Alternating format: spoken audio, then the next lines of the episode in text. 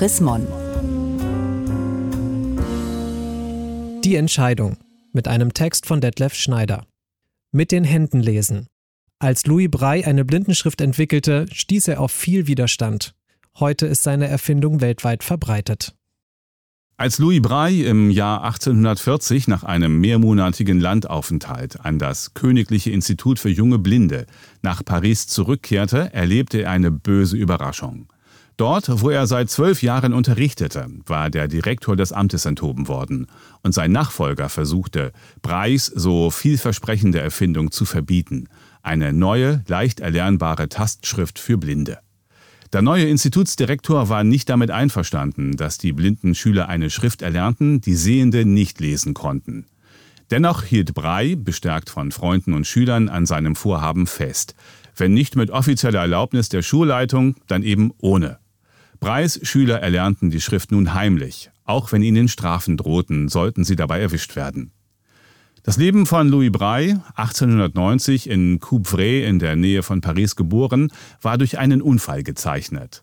Im Alter von drei Jahren verletzte er sich mit einer Ahle, die er in der Sattlerwerkstatt seines Vaters gefunden hatte. Zunächst entzündete sich das verletzte Auge, dann das andere. Mit fünf Jahren war er erblindet. Mit dem Schicksal, Bücher nur vorgelesen zu bekommen, wollte Brey sich schon als Kind nicht abfinden. Seine Eltern schickten ihn im Alter von zehn Jahren auf das Königliche Pariser Institut, die erste Blindenschule der Welt.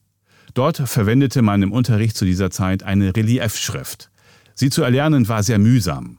Die aus plastischem Material geformten Buchstaben nahmen einerseits viel Platz ein und waren andererseits trotz ihrer Größe für weniger sensible Hände kaum fühlbar.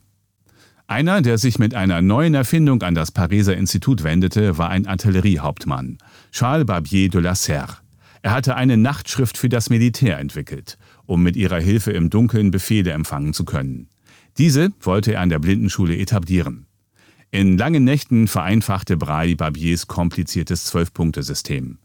Mit 16 Jahren stellte er ein System aus sechs Punkten fertig, mit denen in zwei Dreierreihen angeordnet 64 Kombinationen möglich waren.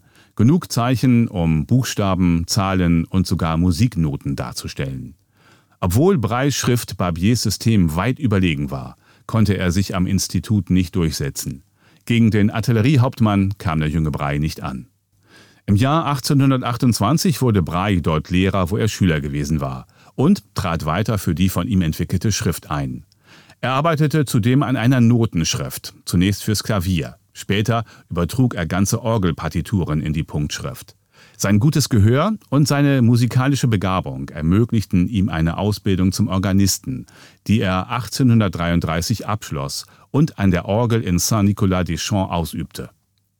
Die nächtelange Arbeit schädigte seine Gesundheit.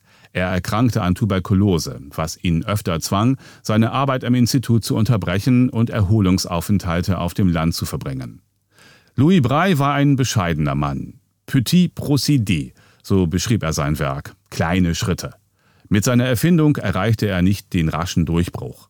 Vielleicht auch deshalb, weil er bereits 1852 im Alter von nur 43 Jahren an seiner Lungenkrankheit starb.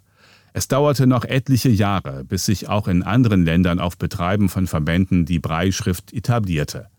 100 Jahre später wurden seine Gebeine in das Pariser Pantheon überführt und dort beigesetzt. Die höchste Auszeichnung, die einem Franzosen zuteil werden kann.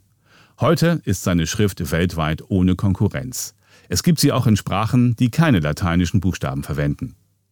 Gelesen von Hans-Gerd Martens, Januar 2019. Mehr Informationen unter www.chrismon.de